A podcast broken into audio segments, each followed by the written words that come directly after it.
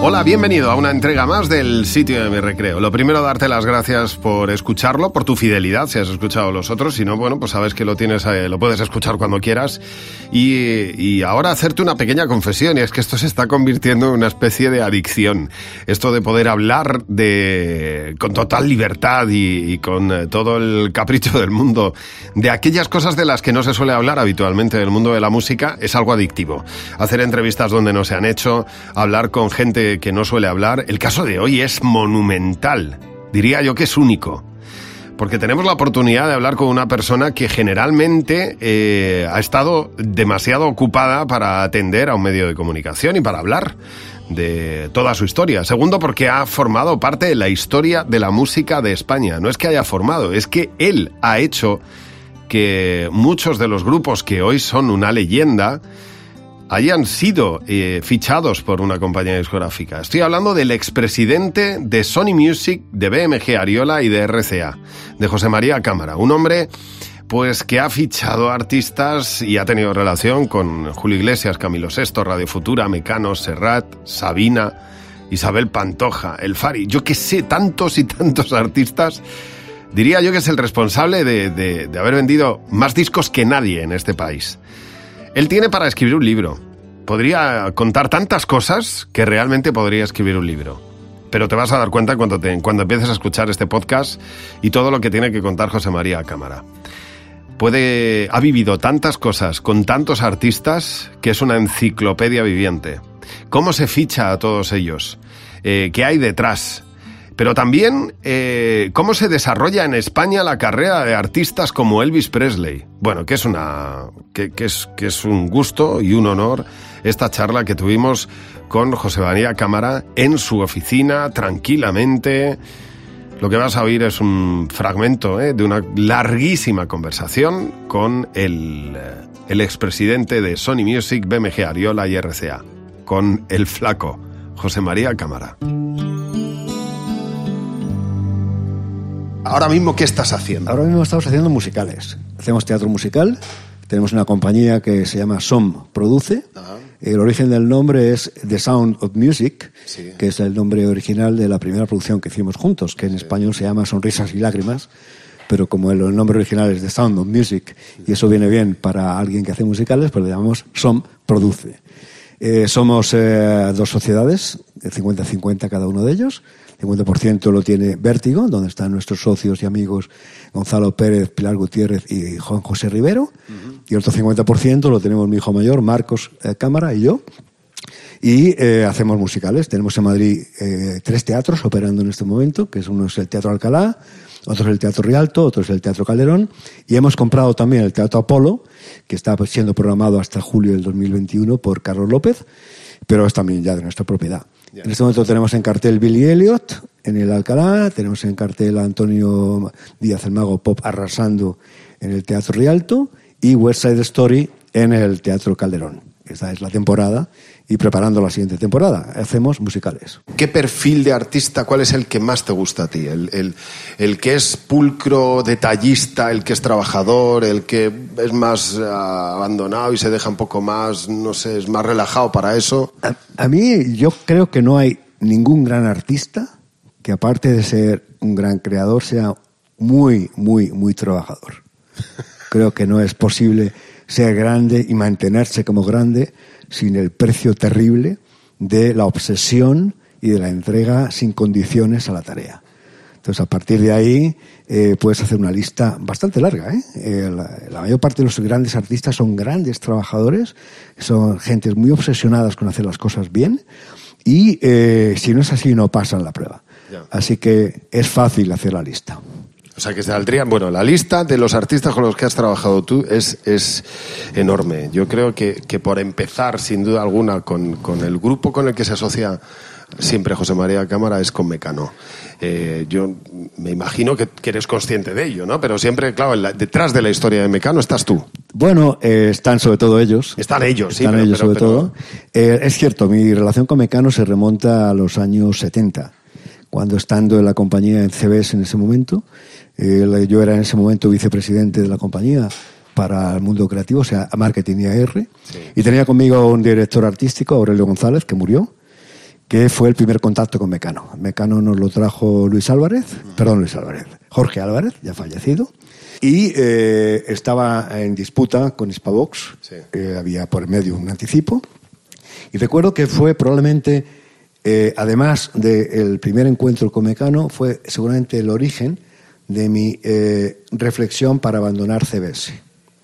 Porque en aquel momento CBS, que pertenecía a la gran CBS Inc., CBS Discos, era una de las compañías que había sido, que formaba parte de una reconversión interna de CBS Mundial, porque CBS fue adquirida en su totalidad por un, eh, especulador eh, inmobiliario eh, de Brooklyn, Theodore Teach, que en aquella época se compraba las compañías por su valor en bolsa y se vendían por el valor individual de los activos.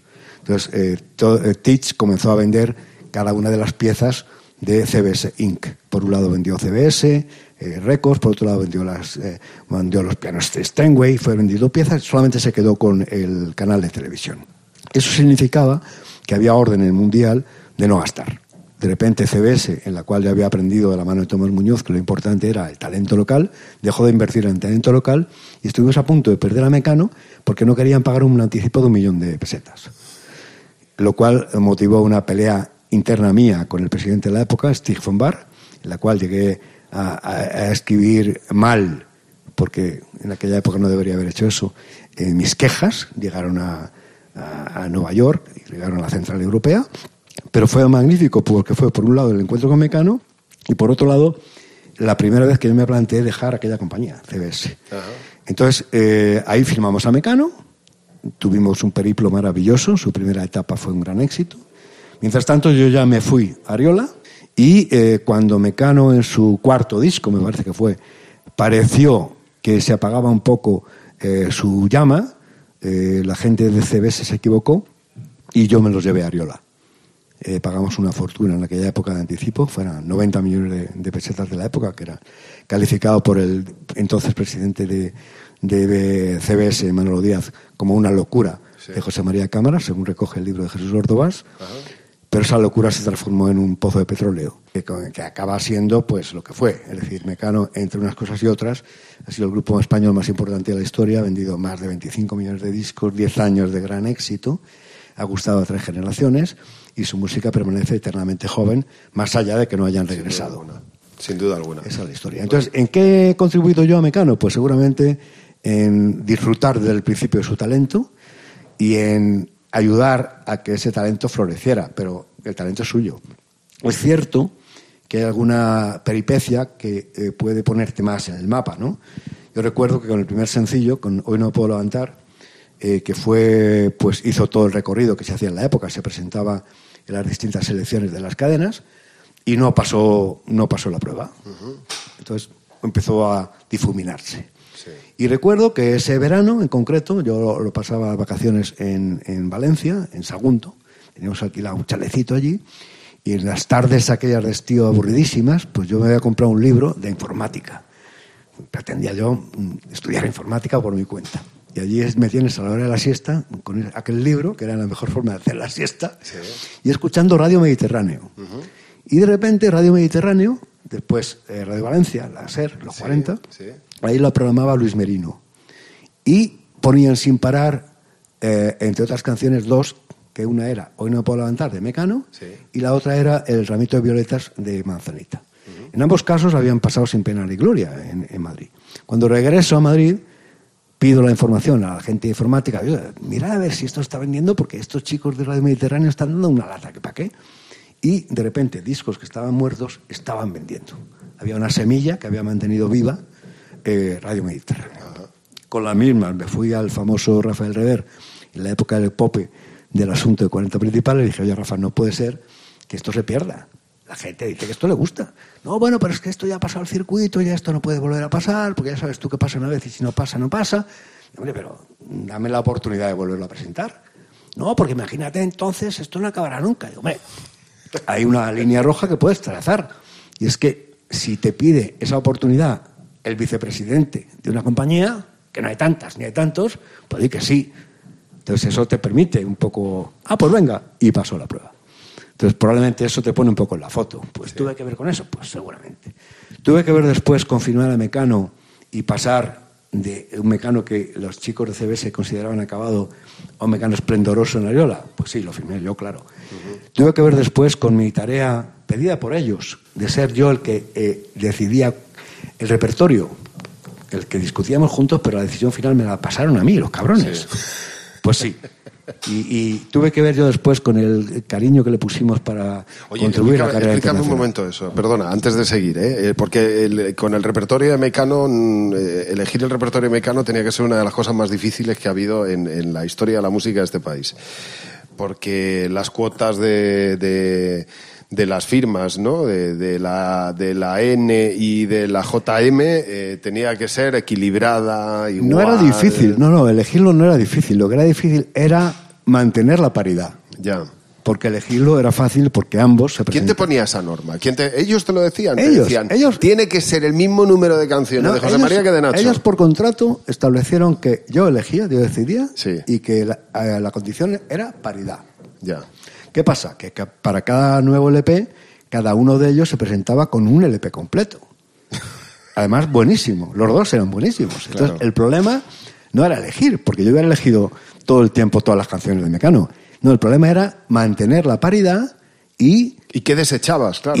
exactamente. El problema no era elegir qué entraba, sino qué se quedaba fuera. Para ello era un proceso de discusión abierta con ellos dos.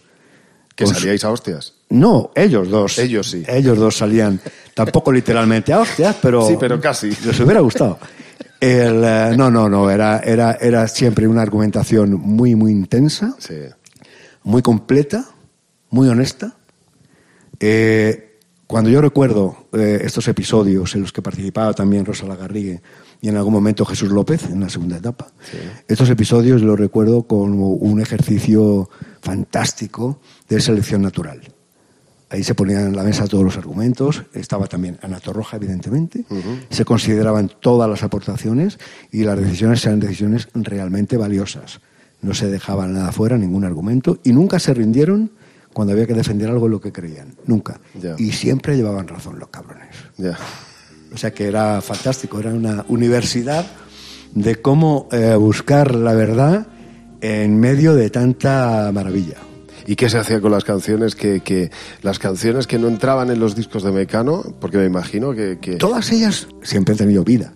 A veces en una primera versión de Mecano, a veces en versión de otros artistas, a veces en una segunda lectura de Mecano, pero todas han tenido vida porque eran demasiado valiosas como para que ninguna quedara en el olvido, ¿no? no soy capaz de recordar alguna que no haya tenido su grabación y su exposición, ninguna.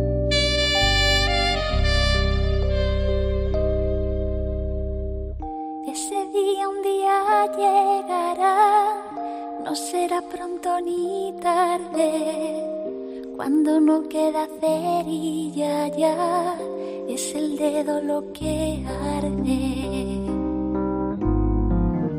Lo que sube habrá de descender, y aunque mientras la escalada no es cuestión de mirarse a los pies, no sé yo si está acordada ha pensado en la bajada.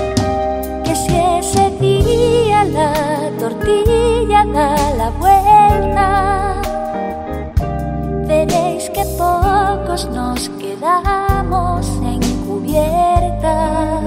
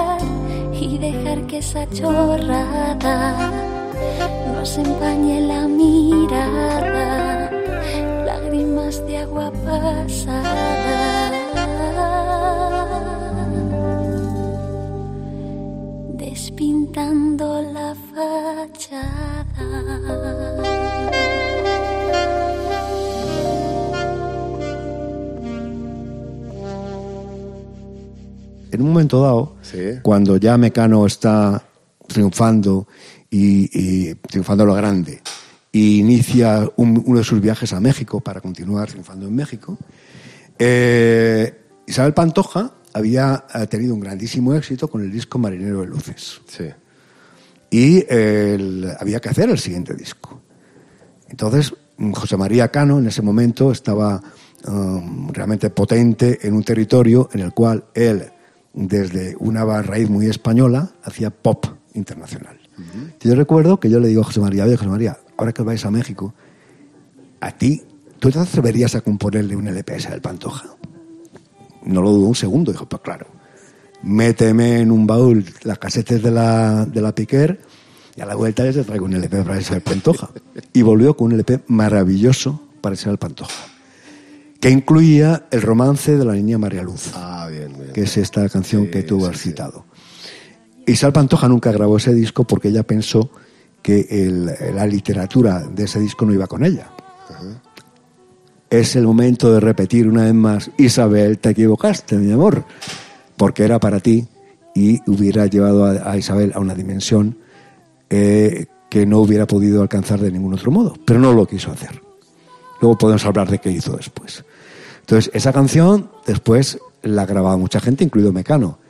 Pero ese es un toro que solamente puede torear Isabel Pantoja. Y nunca es tarde, si la dicha es buena.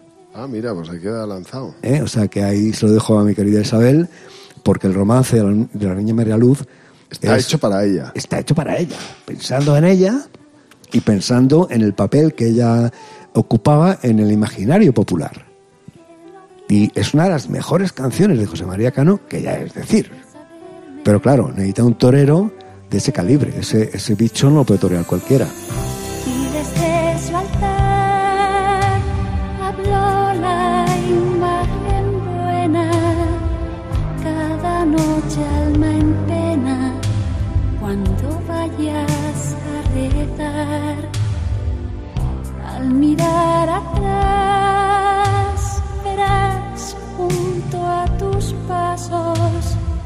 los del Cristo descalzo, caminándote a la par. Pero el primero cala que Antonio volvió y con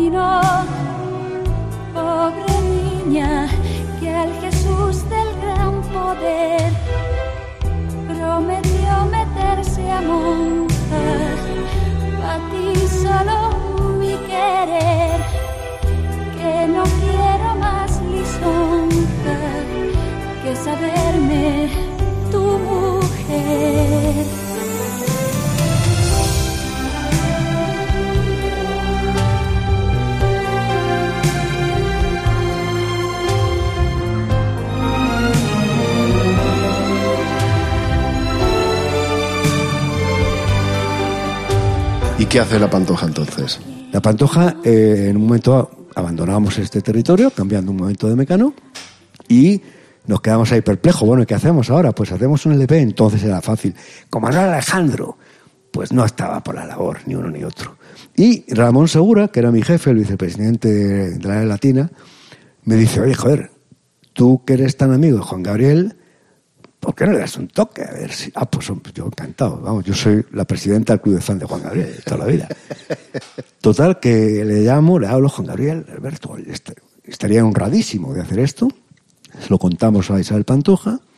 Ella al principio era reticente porque ella dice, aquí la estrella soy yo, no puede ser que la estrella sea Juan Gabriel, que es era una estrella. Pero Agustín Pantoja, el hermano, lo supo ver la jugada. Dijo, hombre, pues es lo mejor que te puede pasar.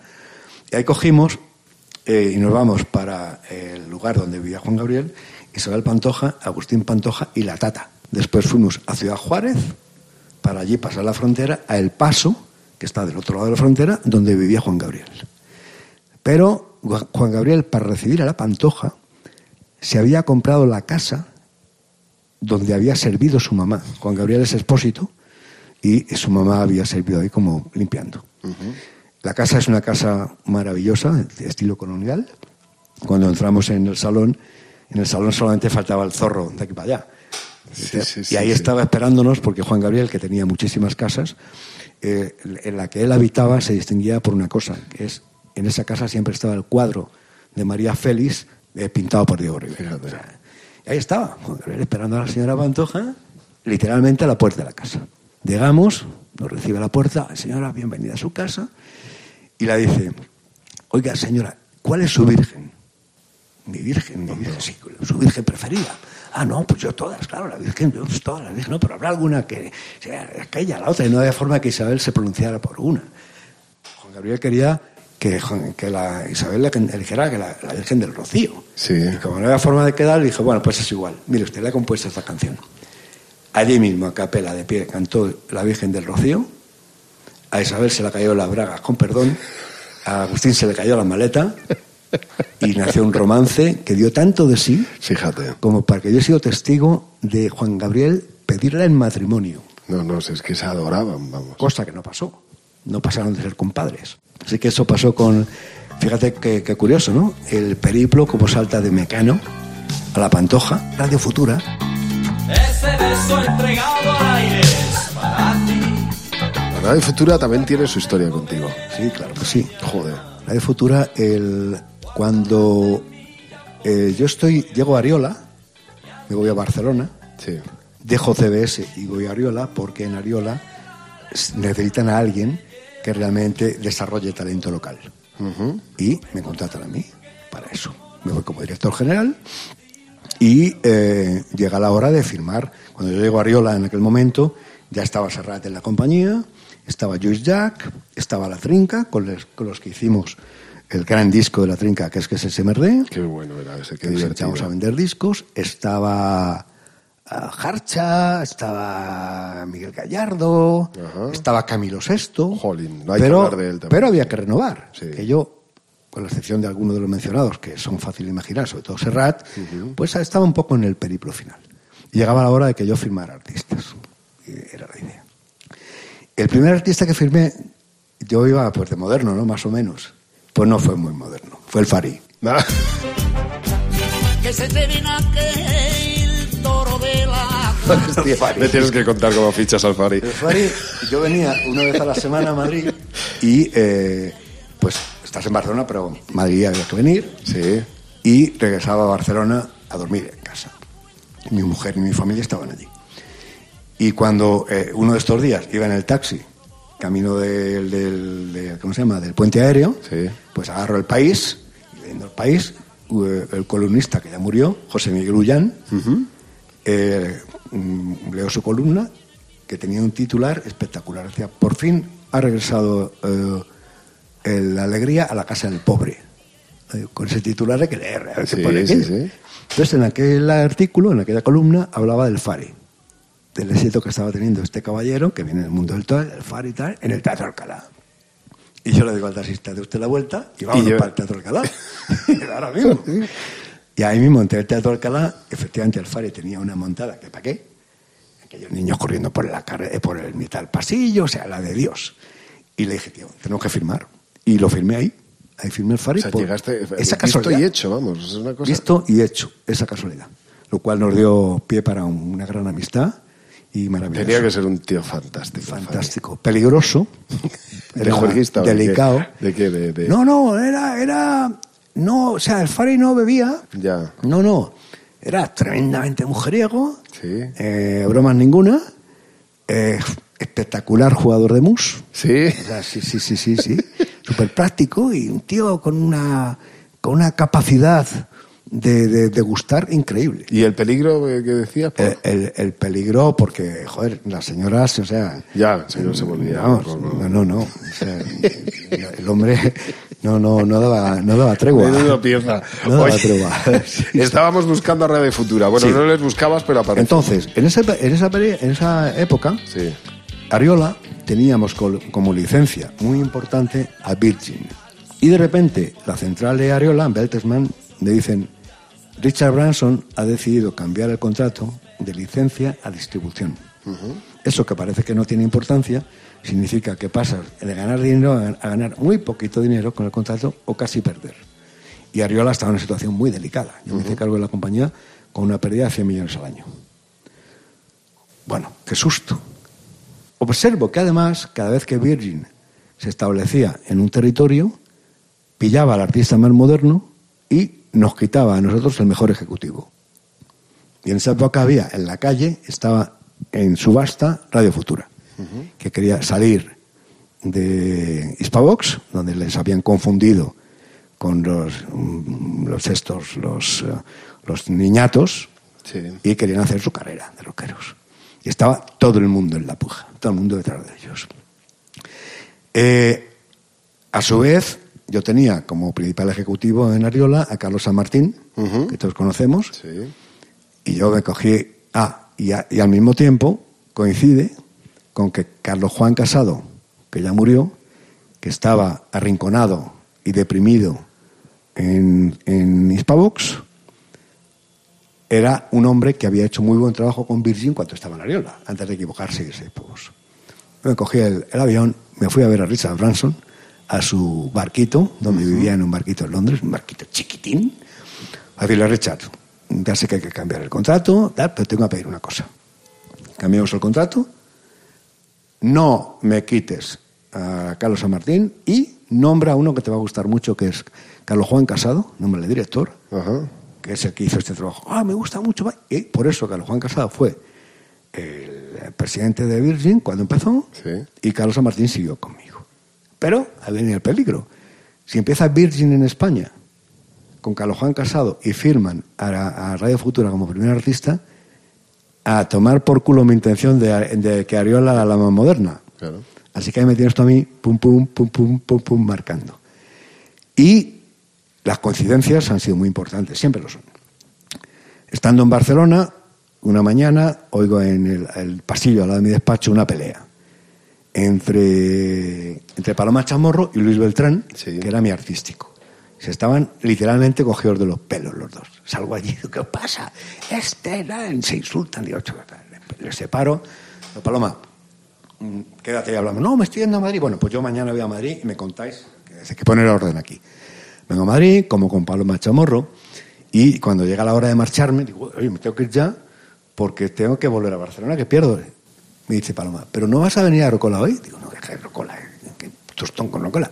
No, hombre, es que hoy toca Radio Futura y está Julian Schnabel, y está en una movida. Digo, "Oh, ¿Radio Futura? Sí, sí, me quedo, me quedo, me quedo. Joder, menos mal. Porque ahí estaba a la caza Carlos Juan Casado, Estaba todo el mundo. Toda la Ah, por. Radio Futura. Claro, claro. por hacerte la historia corta, eh, cuando uh, eh, Rodríguez, el, el que llevaba la sala, nos da la llave a las 6 de la mañana para que cerremos nosotros, Sí. yo no me moví ahí en un pelo porque quería marcar a Carlos Juan Casado y Carlos Juan Casado salió de la mano de su después mujer, la hija de Lolo Rico, Ajá. y yo salí de la mano de Santiago Serón. O sea que creo que hice yo mejor negocio.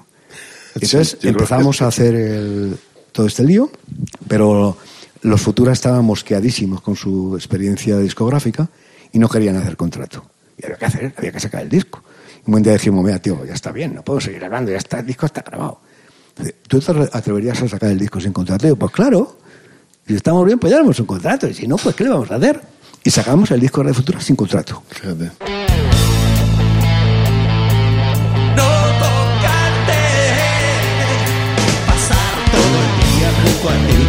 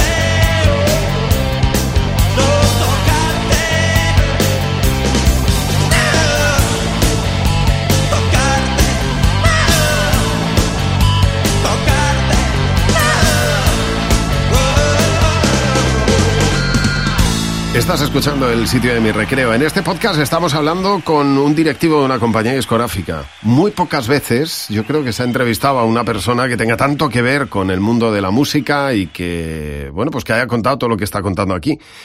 Eh, antes porque no tenían tiempo y ahora pues porque hay cosas que no quieren contar. Afortunadamente, eh, Cámara pues, pues, pues nos está contando muchísimas curiosidades de distintos artistas y lo estamos escuchando hoy en el sitio de mi recreo. Quizá uno de los artistas más famosos con los que ha tratado José María Cámara y, más eh, una de las carreras más impecables es la de Julio Iglesias. El más grande probablemente. Ahora contará José María y lo situará en un contexto histórico, pero es que probablemente es el artista internacional o uno de los artistas más conocidos en el mundo de la música a nivel internacional. Y es español. Bueno, vamos a hablar de Julio Iglesias. Y es que yo amo la vida y amo el amor. ¿Qué relación tienes con Julio? Muy, muy, muy buena, fraternal. Es uno de los que cuando empezaba nuestra conversación tenía en mente a la hora de hablar de un artista que además de ser artista curra más que nadie en la vida. Sí. O sea, esa obsesión por la El perfección. tío más delicado del mundo. Es decir, tú le haces una entrevista a los dos días como periodista, ¿eh? A los dos días tienes un detalle, una botella de vino, un, un tío Así es. agradecido, cariñoso. Bueno, es una cosa Para tremenda. mí Julio Iglesias es el ejemplo máximo de profesional. No soy capaz de encontrar dos más. En otro grado, Rafael, pero en otro grado. Y eh, probablemente no, no soy capaz de pensar en un, en un siguiente que diga, "Este- no, Julio Iglesias es único. Y además, muchísimo más famoso que Frank Sinatra, entre otras razones porque le lleva 20 años de ventaja en términos de vivir. O sea, tú hoy vas por Asia y, y preguntas por Frank Sinatra y probablemente las nuevas generaciones no saben de qué les hablas. Ya, En el mismo sitio probablemente hay un cartel colgado de Julio Iglesias. Fíjate. De Julio Iglesias Sí, sí, es una es- longevidad. Bueno, Sinatra era un vividor también extraordinario. ¿eh? Como debe ser. Pero, Claro, claro. Tú no puedes ser un gran artista y un gran profesional sin ser un gran vividor. Eso no existe. sí, sí, sí. No, no. Pero es un tío entonces, exquisito, ¿no? A la hora de trabajar. Julio es- meticuloso y... implacable a la hora de hacer las cosas, de buscar la perfección y no dar por perdido nada que pueda mejorar lo que le ofrece. Julio Además, es una persona que, claro, me imagino levanta el teléfono y consigue y tiene a quien le dé la gana, ¿no? es uno de los hombres mejores informados del mundo. A él se le pone cualquiera al teléfono, cualquiera. Eh, por muchísimas razones. Una de ellas es porque realmente Julio representa la cumbre del éxito artístico a nivel mundial. Entonces, la gente se le pone. Yo creo que la mayor parte de los eh, mandatarios querrían ser Julio Iglesias. Claro, Sí, sí, no, la vida de él, desde luego, es... eh, ¿Hace cuánto no hablas con él? hace mucho, hace probablemente cuatro años, una cosa. Y llegaste a tener una relación muy estrecha con Muy estrecha, muy estrecha. De hecho, eh, cuando yo, cuando se produce de nuevo la fusión Sony-BMG, y yo he hecho todo lo que he hecho con el reposicionamiento de Elvis y demás, me piden un poco, oye, pues venga, sale de aquí con Julio, siéntate con él y por ahí. Recuerdo que el día que yo regreso a, a Sony, porque yo trabajé con Julio el primer disco de el primer disco de Julio en CBS, Hey, que fue el primer disco en vender un millón de copias en España. Y él conservaba este recuerdo maravilloso, ¿no? De Hey. Que, mm, ahí hay cosas también que vale la pena comentar. Y cuando regreso, el mismo día que yo me incorporo a la compañía Sony de regreso, en la- para el Paseo de la Castellana, el mismo día él está dando su último concierto de la gira en el Palacio de Congresos del Paseo de la Castellana, cruzando la calle. Sí. Así que cruzo la calle, voy a verle. Flaco, flaco, qué bien que has vuelto. Joder, qué, qué maravilla. Tienes que hacer conmigo lo que has hecho con Elvis Presley. Digo, pues te tienes que morir. Pues si no, no. ¡Ah, cabrón! No sé qué. Y entonces, con Julio, eh, ya en ese momento, él me dice, oye, te tengo que pedir un favor. Eh, hay una canción que quiero meter en mi próximo, en mi próximo LP y quiero un dúo muy especial. La canción se llama Amigo y me gustaría cantarla con Serrat. Digo, fantástico, llámale. No, prefiero que le llames tú. Y yo ahí digo, vamos a ver, Julio, yo creo que esa canción, mi opinión, con quien tendrías que cantarla es con tu hijo Enrique. ¿Con mi hijo Enrique? Ni en broma, ni... Joder, Vamos a ver, Julio. ¿Pero por Sí. qué se, tan mal se llevan? Sí, tienen una relación Mala. Mala, entre otras cosas, porque, porque eh, Julio que ama a sus hijos, pero, pero Enrique es competencia. Ya. Y hasta ahí podíamos llegar. Joder. Julio no. hijo, hombre. no, Julio no admite bromas. Y es más, seguramente el- esa actitud de Julio ha hecho que Enrique sea todavía mejor. Esa relación, esa competencia. Sí, sí, el, el huir de, de- de No, la sombra del padre. Esa competencia claro. tremenda entre los dos seguramente les ha hecho mejores a los dos. Sí. O sea que a Julio eso lo que no la quita para que les ame. Y se amen mutuamente, pero amigo, es matar al padre, es, es un clásico. Entonces me dice, "Eh, no, Digo, pero Julio, si te acaba de hacer una canción, el último LP, a mi viejo, si te la dedica a ti, dice, encima, a mi viejo, joder, a mi viejo, coño, ¿pero qué tal? ¿Qué? Pum. Total, que yo sigo con esa idea. Sí. Y eh, el- cuando intentamos fichar a, a Enrique en, en BMG, que no pudimos, me voy a ver a Enrique a Londres y le digo, Enrique, mira, que es que hay que una canción maravillosa que sería la leche si la grabáis tu padre tú, amigo, que fue un gran éxito con Julio y un artista brasileño en Brasil. Enrique la ve dice, me parece una muy buena idea. ¿Es tuya o es de mi padre? Digo, no, hombre, es de tu padre la idea. Y dice, entonces la hago. Fenomenal. Vuelvo para acá y me encuentro con Julio en Ojén. Para arriba, para abajo. Julio, que hay que hacer esto, que hay que hacer esto, que hay que hacer esto. Dice, bueno, mañana te respondo, el del desayuno. Duermo en la casa y el desayuno me dice, que no lo hago. Que no, que no, José María, que no. Que yo no necesito ayudar a mi hijo a que se continúe equivocando. Fíjate, macho. Es tremendo. Pero, a ver, esto la gente puede no entenderlo. Pero yo sí lo entiendo. Lo entiendo porque Julio, más allá de todo, cree que con esa manifestación de competencia sana, Sí. en el fondo yo creo que él cree y sabe que ayuda a su hijo. Porque su hijo re- recoge el guante, ¿eh? Sí, sí, no se anda con hostias tampoco. Es que son iguales, tremendos, los dos tremendos artistas. Y, y a mí me parece que eso es una forma curiosa de expresar cariño. Ya. Eh, bueno, la, la otra gran competencia de Julio es Rafael. O sea, Rafael no consiguió, no, no sé qué relación puedan tener entre ellos. ¿no? seguro Pero- que los dos se respetan Mucho, seguro. Seguro, pero, seguro. pero, pero, ¿por qué uno triunfa a nivel internacional y el otro no, verdad? Es una cosa. Bueno, eh, probablemente hay muchas razones, pero eh, una de ellas es eh, Julio, digamos, yo diría que es más artista y menos cantante. Y Rafael es más cantante y menos artista. Cosa muy difícil de decir porque Rafael es un artista como la copa un pino. Pero eh, en el caso de Julio, él siempre ha tenido una visión más, diría yo, internacional que Rafael. Rafael ha tenido una visión más latina, más española. Y yo creo que han jugado los dos muy bien sus cartas. A mí me parece que cuando Rafael se aventura en el territorio del inglés, el inglés a Rafael se le queda corto.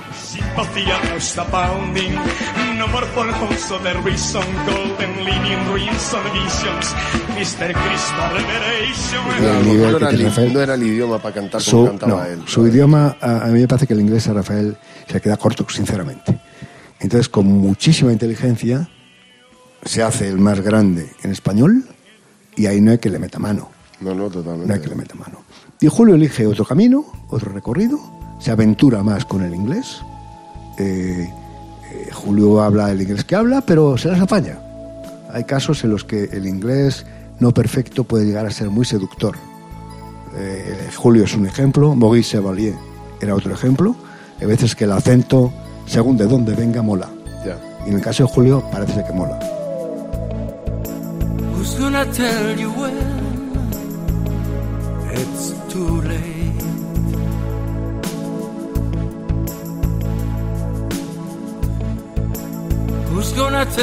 things I'm so great?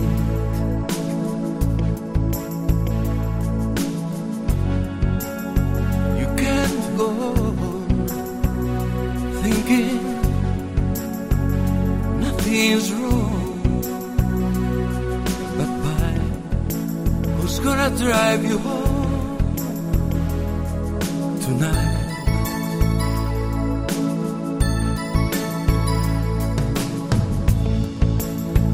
Gonna pick you up when you fall.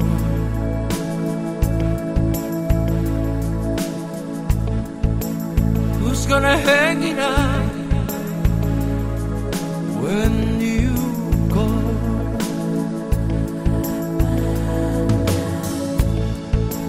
Who's gonna pay attention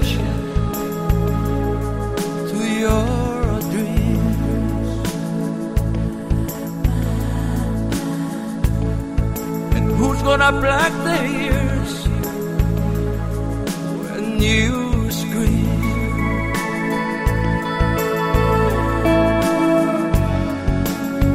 You can't go thinking nothing's wrong.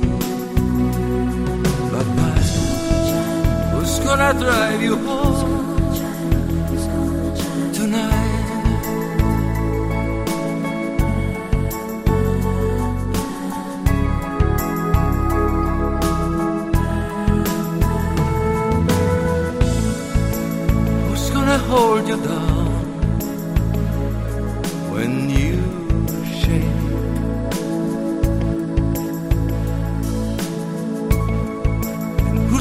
Come around when you break?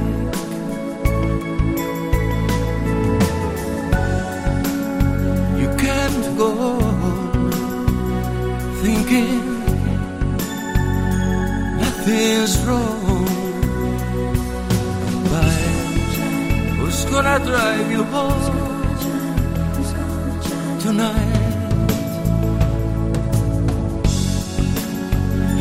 can go thinking nothing's wrong. But who's gonna drive you home tonight?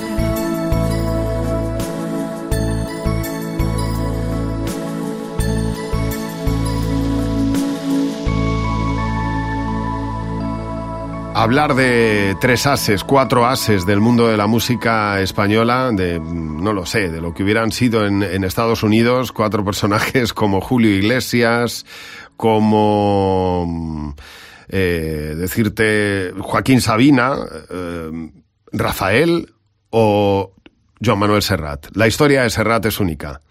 Es el artista, uno de los artistas más completos. Quizá por la, bueno, quizá no, por la calidad de sus letras, por cómo llega a contar las cosas y por cómo le pone música a lo que otros han contado en forma de verso. Es único y su carrera es impecable. Es acojonante lo de Serrat, es... es- Y ahí, y ahí sigue el amigo. No, no, y ahí sigue, claro. Es una, es una referencia.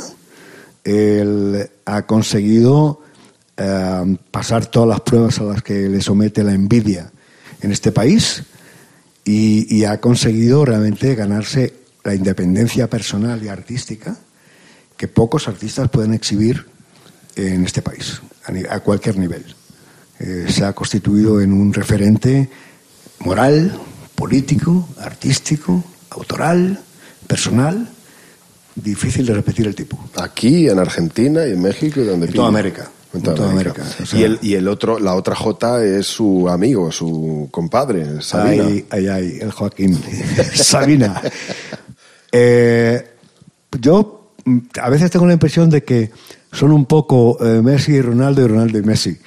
Eh, y qué bueno que los dos han convivido y conviven, porque con toda certeza la combinación de ambos y, y esa suma que han generado ha sido muy útil para todos, para las audiencias de uno y del otro y para unas audiencias nuevas que ha venido de la mano de ellos dos, ¿no? O sea que ojalá que les veamos ahí de nuevo en escena, ojalá, ojalá. Ya. ¿Qué noche recuerdas por excelencia con ellos, por ejemplo? Pues una de ellas, la que recuerdo, que no tiene nada que ver con lo que uno esperaría, es eh, cuando ellos participan en el concierto, un concierto en Gijón, a homenaje a Antonio Flores,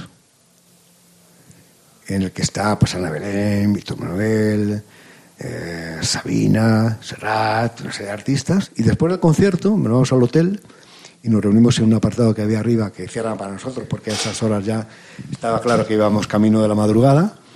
Y entre ellos dos, que no se habían encontrado mucho antes, Sabina dice, bueno, aquí estoy yo encantada de encontrarme por fin con Serrat, porque joder, a mí todo el tiempo me llaman para ir a festivales. Yo digo, ¿pero quién va? Y todo dice, me dicen, Serrat, dice, yo también. Y es mentira, nunca va a Serrat, siempre voy allí yo, pues me han engañado. Coño, es la primera vez que vengo y está Serrat. Y fue fantástico, fue una noche maravillosa en la cual Serrat acabó cantando jotas, cantando jotas y Sabina bailando jotas. Ese fue el principio de su romance, ¿crees? Yo creo que sí, que ese fue el primer principio de su romance, el primer contacto de piel Intenso. y no ha parado. Fíjate, no pegaban nada, ¿eh? No sé, eh, a priori no pegaban nada. Bueno, yo creo que en el fondo son muy parecidos. Sí. Sí, sí, muy parecidos. Son dos pillos maravillosos. Y creo que tienen muchísima más relación eh, en prácticamente todo Sí. de lo que la gente pueda ver desde fuera. Aparte de ser dos pedazos de autores y dos pedazos de artistas que solo por ahí ya pegan. ¿eh? Sí, sí, O sea, a sí, ver sí. quién es el guapo que se sube en, en igualdad en escena con cualquiera de ellos sin ponerse colorado. Entonces sí, sí, están, se necesitan y, se tienen.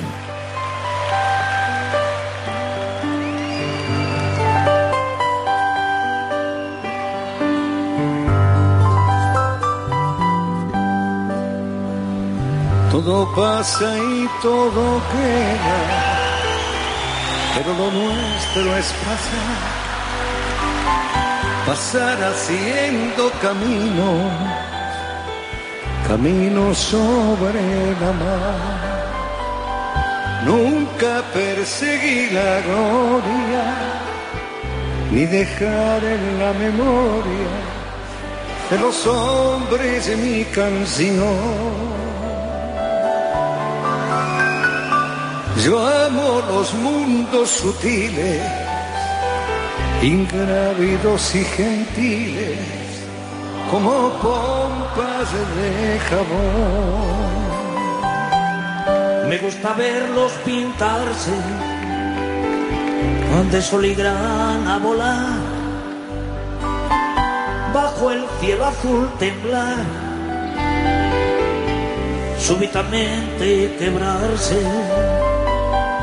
Nunca perseguí la gloria. Caminantes son tus huellas el camino. Y nada más. Caminante, no hay camino. se hace camino al andar. Al andar se hace camino y al volver la vista atrás, se ve la senda que nunca se ha de volver a pisar. Caminante, no hay camino, sino estelas en la mar. Hace algún tiempo en ese lugar, donde los bosques se visten de espinos, se oyó la voz de un poeta gritar.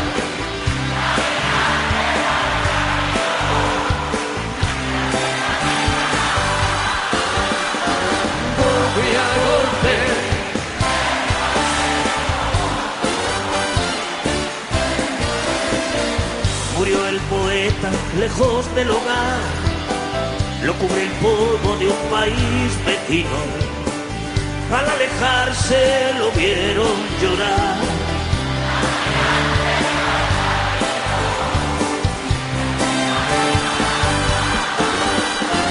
golpe a golpe.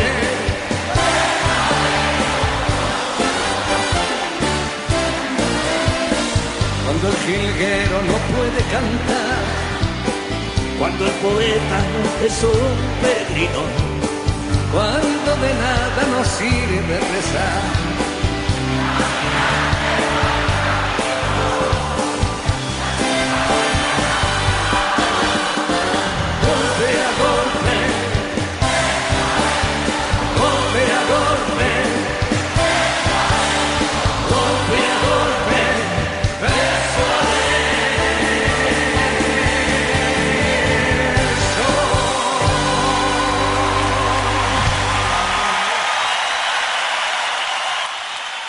Tus, porque esto es una cosa que los americanos tienden a poner en el currículum y me parece extraordinario. Tus fracasos. Los que yo no supe ver, pues mira, artistas que no supe ver, que yo pensé que no iban a ningún lado, Hombres G. Pero, por ejemplo, hombres G, te pasaron la maqueta, te negaste, dijiste que no. Hombres no. G, eh, Paco Martín, que en ese momento era, era AR de la compañía, me trajo la maqueta y yo le dije, Paco, esto no va a ningún lado. Ya. No, pues me equivoqué muchísimo. Y el otro fue Los Rodríguez.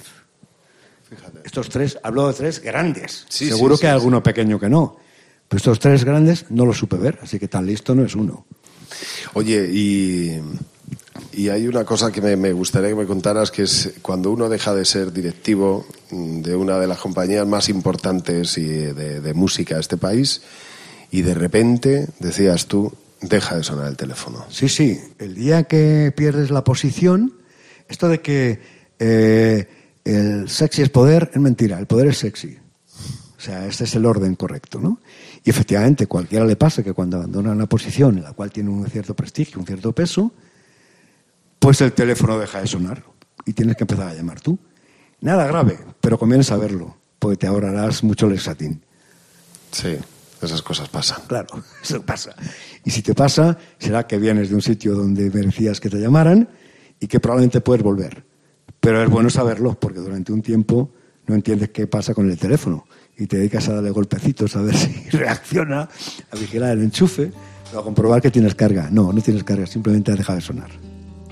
José María Cámara, gracias por este rato. Encantado, Javi. Ya sabes que estamos a tu disposición. Y, y volveremos a hablar, ya verás. Será un placer. Bueno, una charla que ha dado mucho de sí y que probablemente tenga una siguiente entrega, ¿eh? porque esto no- para. Eh, José María Cámara puede seguir contando historias de verdad increíbles durante mucho tiempo y quizá hagamos una segunda entrega. Pero para la próxima entrega del sitio de mi recreo tenemos a alguien que nos puede hablar mm, de Sabina mejor que el propio Sabina. Es más, a mí me, gusta mucho más lo que nos ha contado Pancho Varona que lo que nos podría haber contado el propio Joaquín Sabina.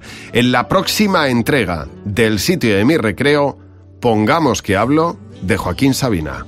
He sido muy sincero contigo y me has sabido sacar muy bien las respuestas, ¿no? He estado hasta a punto